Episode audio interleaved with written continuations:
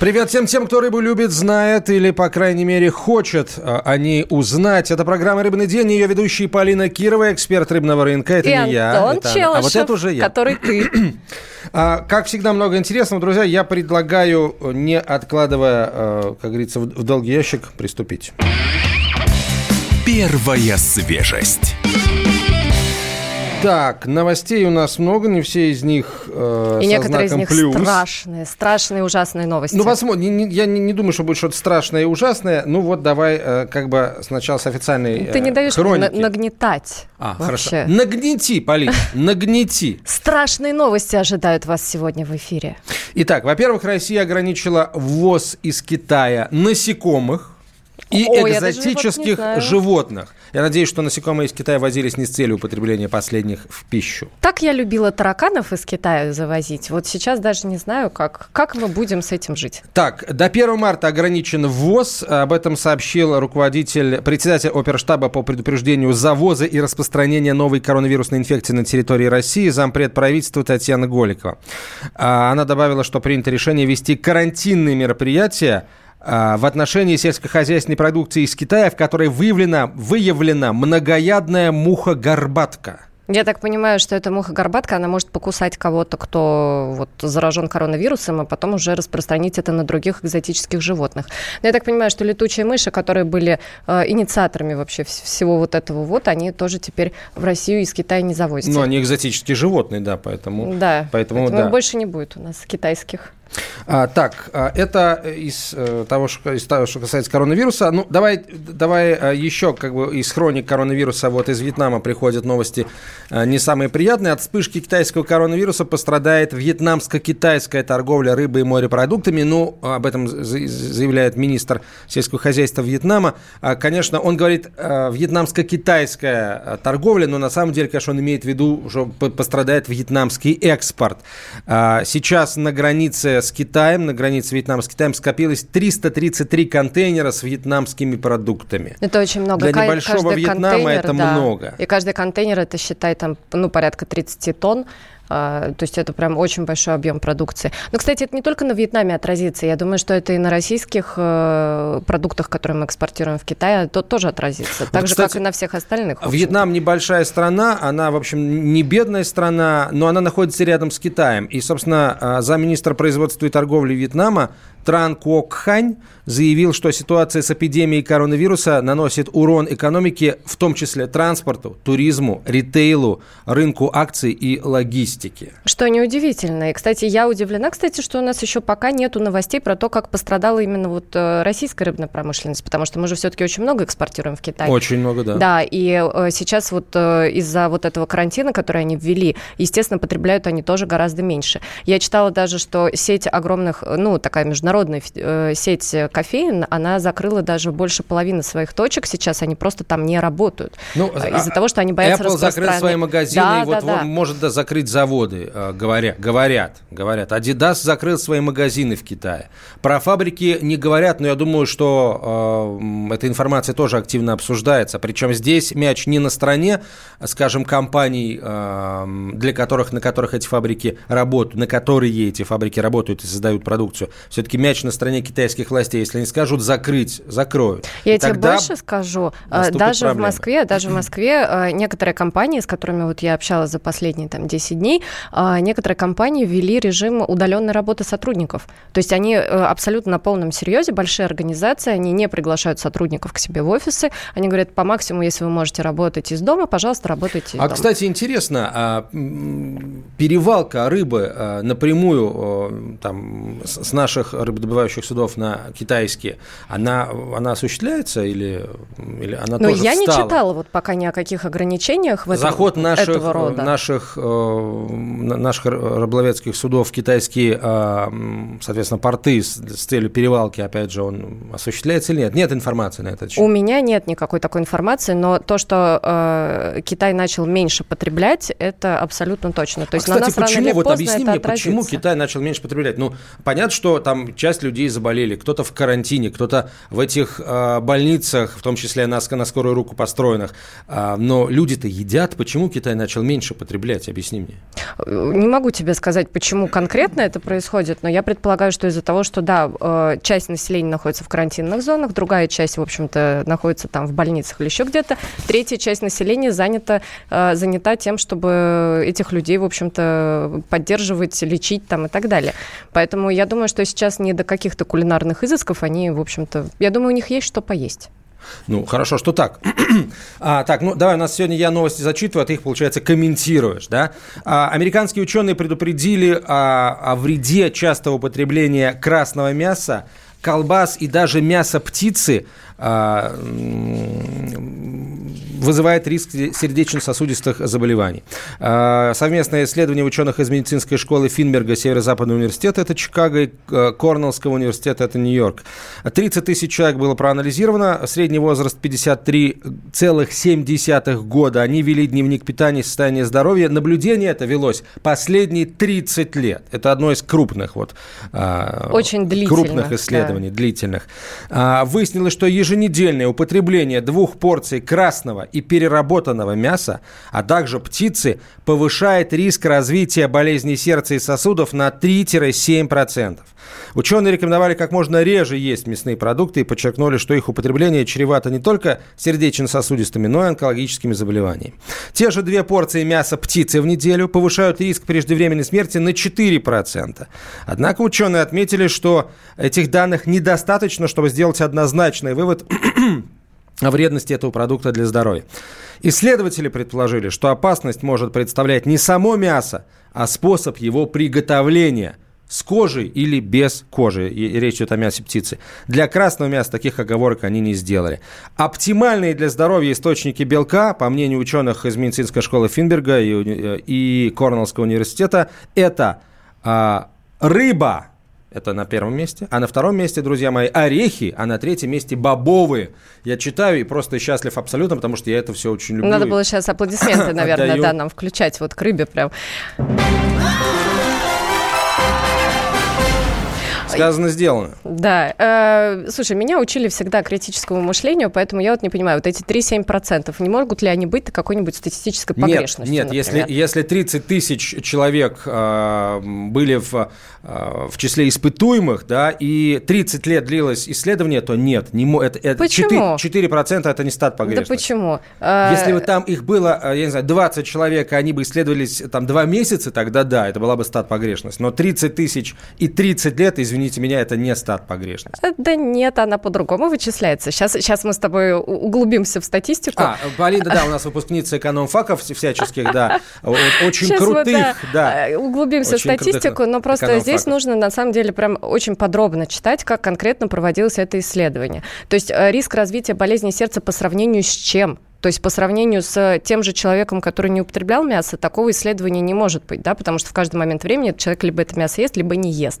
Поэтому э, вполне, вполне верно то, что они говорят, э, что этих данных пока еще по, недостаточно. По птице недостаточно. По да. птице. А, и, кстати, знаешь, я всегда, когда про мясо читаю вот такие вот новости, я вспоминаю про, про средиземноморскую диету, в которой, в общем-то, э, говорится о том, что два или три раза в неделю нужно употреблять именно рыбу, а все остальное время питаться овощами, фруктами, злаками, бобовыми, орехами там, и так далее. Но не мясо. мясо. Да, мясо там буквально вот один раз, по-моему, в две недели фигурирует. И при этом это не диета, а, в общем, такой образ жизни и образ питания.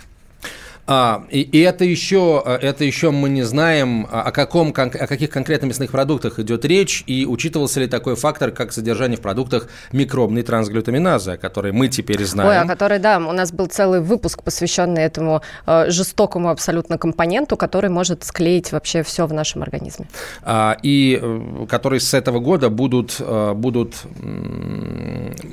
будут официально выявлять в, в ходе исследований, которые будут проводить Россельхознадзор и другие официальные структуры в нашей стране. И, кстати, кстати, э, есть новость одна. В России появился недорогой и точный тест, который э, э, который позволяет находить в молочных продуктах растительный жир.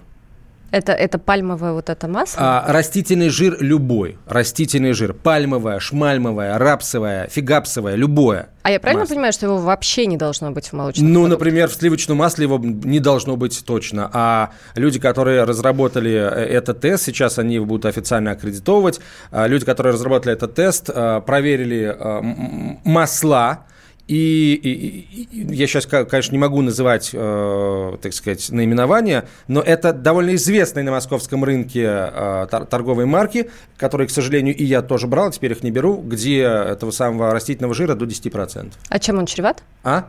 Чем а, его наличие Слушай, чревато? чем его наличие чревато, я не знаю, но это сливочное масло, там по ГОСТу не должно быть растительного жира ни капли, понимаешь, не, не должно. Uh-huh. А он там есть. Uh-huh. В размере вот. 10% и выше.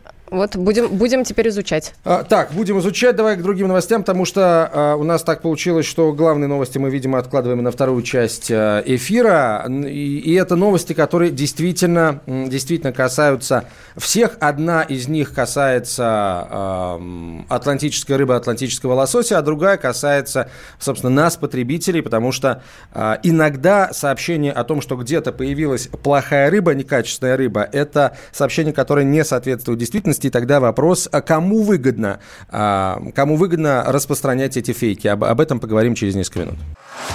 Самые осведомленные эксперты, самые глубокие инсайды, самые точные прогнозы. Точные прогнозы.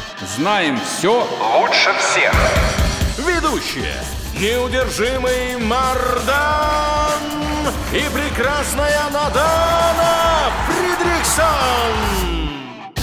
Первая радиогостинная «Вечерний диван» на радио «Комсомольская правда». Два часа горячего эфира ежедневно по будням в 6 вечера по Москве.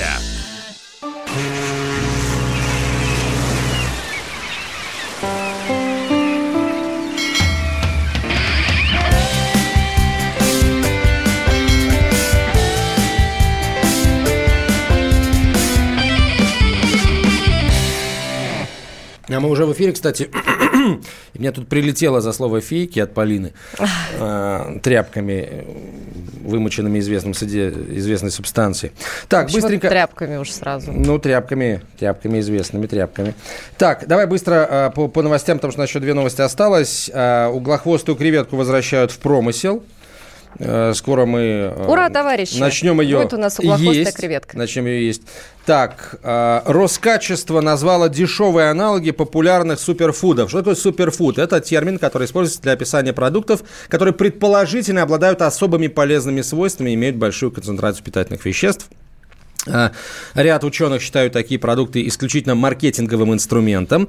Среди таких популярных суперфудов можно назвать водоросль спирулину, ягоды годжи, семена чиа, ягоды асаи и крупу киноа. Ты будешь удивлен, вот. все вот эти продукты есть у меня в достаточном количестве дома. Я верю вот во всю эту историю и радостно Так, Полина, ты жертва да, маркетинга. маркетингового воздействия. Если верить маркетинговым обещаниям, спирулина помогает бороться с ожирением и диабетом, э, способствует омоложению кожи и снижению веса. Водоросль действительно обладает высоким содержанием белка и свободных аминокислот, без глютена и фитоэстрогенов. Прам-парам-пам-пам. А практически полным аналогом спирулины могут стать другие водоросли, например, фукус – не путать с Который фикусом. я даже не знаю, где Который купить. стоит в два раза дешевле, Полина. В два раза дешевле. И где его купить? Семена Фокус. чия. Значит, что такое семена чия, понятно. Аналоги семен чия. Кунжут и орехи, в особенности фундук, а еще рыба. Вот. Класс. То есть так на что... завтрак вместо того, чтобы замачивать себе семена чиа на ночь в молоке, я, видимо, должна замочить кусочек рыбы. А ягоды асаи, значит, в Роскачестве сказали, что по содержанию витамина А 5 граммов ягод асаи равны, а, равны, родны одной свекле. Ну, в общем, в общем, счет не в пользу свеклы, но тем не менее. То есть можно съесть одну свеклу. Это и... же маленькие такие ягодки. Маленькие ягоды, и свекла тоже должна быть небольшой. Бензойную кислоту можно найти в таких лесных ягодах, как клюква, и брусника, антиоксиданты в чернике, калием богатые бананы, а полиненасыщенными жирными кислотами орехи, рыба и авокадо. Ну, то есть, короче, надо есть рыбу в общем... утром, э, в обед, вечером, вместо ягод асай, вместо семян чиа.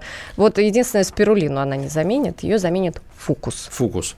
А, с фикусом не путать. А, и ну, еще одна новость. А, значит, каракатицы, оказывается, могут принимать решения на основе своих ожиданий. То есть каракатицы могут отказаться есть краба, если они знают, что их ждут креветки, которые являются их излюбленной Губа едой. не дура это да. называется. А, в общем, креветки едят рыб, кальмаров, крабов, креветок и так далее. Но а, если, например, креветке попался краб, той креветке, каракатице попался краб, но она вот там в двух метрах а, ждет креветку или видит, что там креветку усиками шевелит, плюнет на краба и нападет на креветку. Вот. Когда в следующий раз, когда будете есть каракатицу, имейте в виду, вы Вы поедаете умное, пр- умное существо. Практически, да, равного себе по интеллекту. А, так, ну, все, собственно, теперь давай к главным темам. И э, я предлагаю, э, собственно, начать вот э, с вируса. Пока человечеству угрожает коронавирус, атлантическому лососю угрожает э, рыбный ортореовирус. На самом деле страшная штука, которая вызывает воспаление сердечных и скелетных мышц, выкашивает просто поголовье. Особенно речь идет об аквакультурных э, рыбах. Э, Это, к счастью, речь пока идет об Атлантическом бассейне, эм, потому что ну, у нас основное, о- основная наша кузница лососевых кадров – это все-таки бассейн дальневосточный. Но здесь пока речь об Атлантическом бассейне. Э, Заболеванию подвержены атлантический лосось, кумжа, радужная форель. А, Опасно то, что протекающий мимо норвежских берегов в сторону Мурманской области Гольфстрим э, может, э, собственно, этот PRV, этот вирус, занести э, с территории сопредельных стран в Россию. И, э, собственно, что будет? Болезнь считается тяжелой. В Норвегии у выращиваемого в аквакультуре атлантического лосося за- заболеваемость во- вот этой штукой доходила до 100%, со смертностью 20%. В Чили при выращивании в морской воде смертность достигала... Что ж такое? Смертность достигала 30%. Меня тоже что-то настигло, я чувствую. Нет, нет, сплюнь, сплюнь, пожалуйста. Простите. А, Ну и понятно, что эта инфекция может нанести большой экономический ущерб аквакультурным хозяйствам. Вот такая да, вот 20-30% это очень много и распространяется достаточно быстро. такая вот страшная штука. Давайте о ней поговорим а, с Владимиром Мельниковым, заведующим референтной лабораторией болезни аквакультуры Федерального центра охраны здоровья животных. Владимир, здравствуйте. Здравствуйте, Владимир. А, Здравствуйте. Когда этот вирус, по вашему мнению, попадет и попадет ли вообще в российские воды? А, Надо сказать, что официальных данных о присутствии заболевания на территории РФ в данный момент нет. А, Речь может э, идти только о рисках заноса. А по нашему мнению, риски заноса на территорию Мурманской области достаточно высоки. Здесь как бы занос вируса – это вопрос времени. Ага, а чем это чревато вообще? Вот, ну, ну, попадет это к нам. Этот лосось, он э, будет умирать, или он деформируется, или вообще вот что, он какую-то опасность будет представлять для человека? Ну, сказали, восприимчивыми видами являются атлантический лосось, кумжа и радужная форель. Носителями вируса являются дикие лососевые и не только а, лососевые. Это мойва, ставрида, курышка, Ого. а, в том числе мигрирующие лососевых. А, Список видов постоянно а, расширяется. Значит, основными клетками-мишенями вируса являются эритроциты, миоциты и клетки иммунной системы. Эритроциты рыб, в отличие от эритро- эритроцитов млек- млекопитающих, являются ядросодержащими клетками и способны поддерживать репликацию вируса. Поражение эритроцита имеет, эритроцитов имеет массовый характер в течение ограниченного периода времени после заражения. Размножение вируса в эритроцитах приводит к функции снижения уровня гемоглобина в крови. Владимир, они- я прошу прощения, вот мы просто не, не, не совсем подготовленные люди, так сказать, и аудитория наша Да-да-да. тоже не, не, не ветеринары. Скажите, Ну, пожалуйста, вот я- а, а, если мы говорим о, об аквакультуре, нам говорят, что там до 20%, во-первых, стопроцентное заражение, до 20% смертность. Да, А, а, а дикие, дик- ди- дикие, дикая популяция, она как? а, Она тоже выкашивается со, со- со страшной силой? Рыбы меньше станет? Э, Дикая популяция нет. Э, В аквакультуре дело в том, что здесь э, очень много стрессовых факторов, плотность посадки. Вот, поэтому аквакультурная рыба страдает значительно больше. А, опять же, нехватка кислорода. Так, хорошо, тогда вопрос, а можно ли как-то аквакультурное поголовье от этого защитить? Вот у норвежцев условных получается защитить? Сможем ли мы защитить э, наше аквакультурное поголовье? Средств специфической профилактики вакцин на данный момент нет. А, несколько производственных компаний в мире официально заявили о том, что они начали данные разработки. Однако вакцин не существует. Значит, больная рыба чрезвычайно чувствительна к стрессовым факторам, гипоксическим условиям. Необходимо проводить диагностические процедуры по определению наличия вирусов в популяции рыб рыбоводного хозяйства. То есть, если вирус вы обнаружили, есть положительные пробы, э, то надо проводить меры для уменьшения потери от данного заболевания. Mm-hmm. То есть отказаться от иммуносупрессивных стрессовых обработок, ограничить транспортировку рыбы, и максимально бережно с ней обращаться. Вот есть, рыба, которая заражена а, вирусом, а, она может попасть на прилавок? И как вообще понять, вот, что это вот та самая рыба? Для человека больная рыба не представляет никакой опасности. Ура! На... Это, это хорошо. На прилавок она попасть может? Понятно, что не представляет опасности. Ну, потенциально, конечно, может. А ее можно как-то отличить, вот э, больную рыбу от, э, ну, от обычной?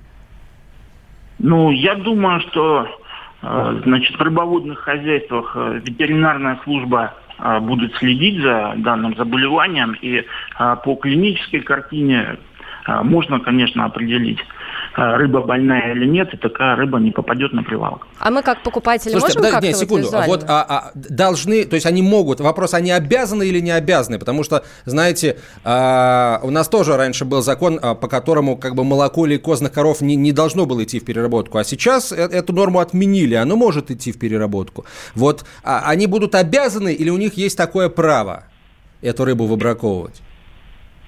Да, они будут обязаны выбраковывать, естественно. Mm, ну, это, это хорошо, это, это меняет дело. Главный вопрос: есть ли риск переноса этой инфекции в дальневосточный бассейн? Самое страшное, что может случиться? А, дальневосточный бассейн риск, конечно, есть, но он на порядок несколько порядков ниже, чем а, на территорию Мурманской области Карелии.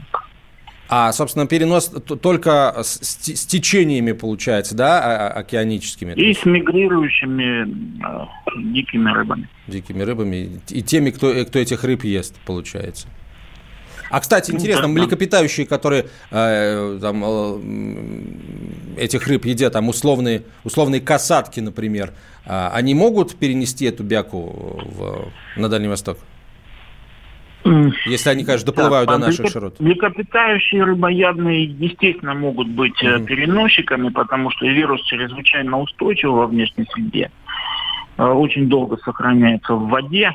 Угу. Ну, насколько есть пути миграции касаток между... Угу. Ну, это да, это я так. Тихоокеанским бассейном я не имею такой информации.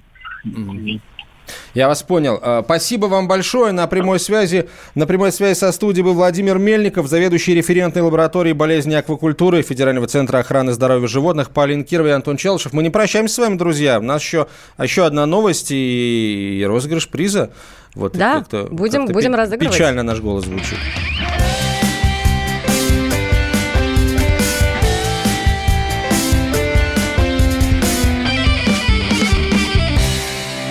Рожденный в СССР. По матери я из Рязани, по отцу из Тамбова. Доктор исторических наук. Будем раскидываться друзьями, враги придут на наши границы. А потом у них может возникнуть мысль эти границы еще и пересечь. Зав кафедрой международных отношений. Вы знаете, а может быть нам Лаврова-то Анна Карлсона заменить, который на крыше живет? Спокойствие, только спокойствие. И просто Николай Платошкин. Мы же с вами сверхдержава не потому, что мы большие, не потому, что у нас ракет много, а потому что от мнения русских очень много зависит, понимаете?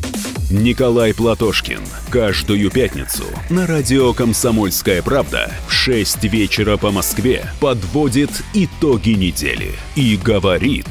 Ничего, абсолютно ничего, просто нифига, кроме правды.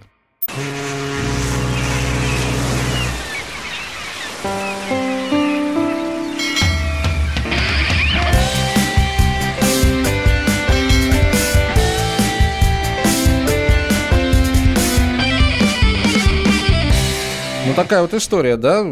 Коронавирус, а у рыбы... У всех ну, свои вирусы, Кстати, да, я забыл спросить, к какой, какой группе этот вирус относится. Ну, вряд ли к корона. А, будем за этим тоже следить, потому что, а, ну, понятно, что больше всего пострадают норвежцы, вот, и э, другие скандинавские страны, которые тоже э, рыб, рыбу добывают. Ну, и, кстати, эта рыба область тоже, тоже попадает на наши прилавки. Поэтому, да, ну, как попадает? Если только из Мурманской области она попадает, это да. Вообще у нас с тобой сегодня какие-то прям такие новости, все про вирусы, вирусы, вирусы. Вот только каракатицы порадовали, которые э, там выбирают креветок, а не крабов. Такие очень избирательные у нас существа оказались. Э, есть, э, есть еще одна ужасная новость. А подожди, давай, давай все-таки про вирус закончу. Значит, Про вирус он давай. распространяется по миру, то есть мы вопрос про дальневосточный бассейн, это не попытка нагни, нагни, понагнетать, он действительно распространяется по миру, и он крайне устойчив к дезинфицирующим веществам. Его частицы стабильны при показателях pH, а, количество водорода от 2 до 9, то есть от сильно кислой среды 2 до достаточно высокощелочной среды 9. Вот. И э, при температуре до 55 кстати. градусов Цельсия. Это то есть, грубо говоря, можно пожарить этого атлантического лосося, и уже все ну, будет нормально, а, правильно? Получается, что для того, чтобы совершенно точно вылечить всех, нужно всех их отварить. Вот, вот тогда... В кипятке. Да, ну, выше 55, это значит отварить в любом случае. Э, так что серьезная история. Несколько научных учреждений в мире работают над вакциной против этого заболевания, вызываемого вирусом. Называется оно воспаление, воспаление сердечных и скелетных мышц у рыб. Объясни мне, вакцина куда? Ну, Я э, достаточно для... понятно, да, задаю да, вопрос? Да, да, вакцина для рыб, видимо, она а, там должна иметь разные формы. Ее, наверное, можно там растворять в воде, где эта рыба живет, как-то замешивать с кормом и, и прочее, прочее. А от обычного гриппа больше загибаются, чем от этого вируса, пишет, пишет Константин. Нам Константин, Но, да. Константин, понимаете, от обычного вируса у нас есть давным-давно вакцины, и мы достаточно оперативно, мы человечество, достаточно оперативно можем эту вакцину подрихтовывать, чтобы она защищала от тех штаммов, которые наиболее активны активны в этом году, э, в предстоящем да, вот, эпидсезоне? коронавирус, я думаю, обсуждают все, кому не лень, мы в том числе. И просто у нас вот так получилось, что еще и, э, еще и у рыбы появился вирус, который активно распространяется и губит ее до 20% от э, численности. А теперь, собственно, еще одна тема важная. А, в Новосибирске появилась, начала гулять по интернету а, фотография, на которой э, запечатлена, запечатлено филе довольно крупного ментая с червями внутри. А, а потом оказалось, что эта фотография гуляет по группам в социальных сетях в разных регионах, не только в Новосибирской области, в Югре, как минимум в а, Орловской области, там еще в целом ряде регионах, регионов. И, собственно, у, у меня вопрос, Полин, а вот часто ли а, вот возникает такая истерия, та, такая попытка а, вызвать какой-то негатив к определенному виду продукции? Потому что в данном случае, я, кстати, так и не понял, это рукотворная такая история, всех пытаются запугать этим несчастным ментаем, или люди просто э, увидели и, и, и поверили? Ну, собственно, заголовки-то классные Ужасная, омерзительная рыба с червями найдена в магазине. Ужасная, отвратительная рыба куплена новосибирцами там, и так далее. То есть заголовки там, э, конечно, такие прям очень привлекающие внимание.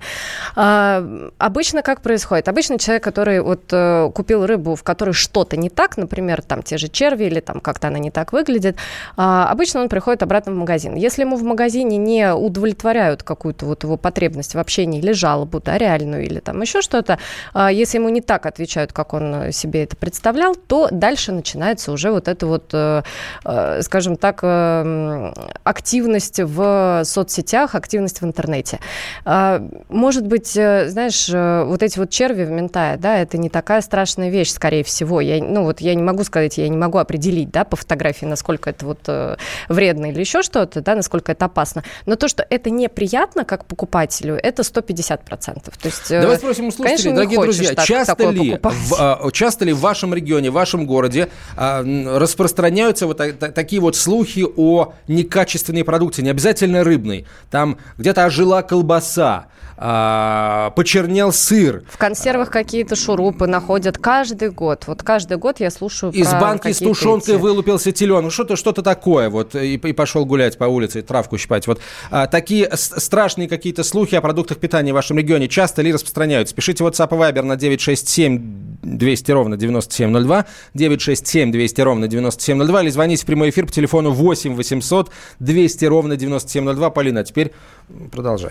Да, э, продолжаю, в общем-то, о червях в Ментае, э, про которые мы сегодня, сегодня подробно говорим. Э, очень важно то, как реагирует магазин, в который ты возвращаешь эту рыбу, потому что, по сути, вот то, как отреагировали вот эти вот ритейлеры, да, где продавец ответил, что мы эту рыбу не вылавливаем, не потрошим, нам ее замороженную привезли, мы смотрим на срок. Если срок нормальный, значит, выкладываем. В принципе, да, в обязанности продавца, который просто вот кладет это филе, например, там на прилавок, она не может его вскрывать, она не может его там, не знаю, просвечивать, она не, ну, она с ним ничего не может сделать.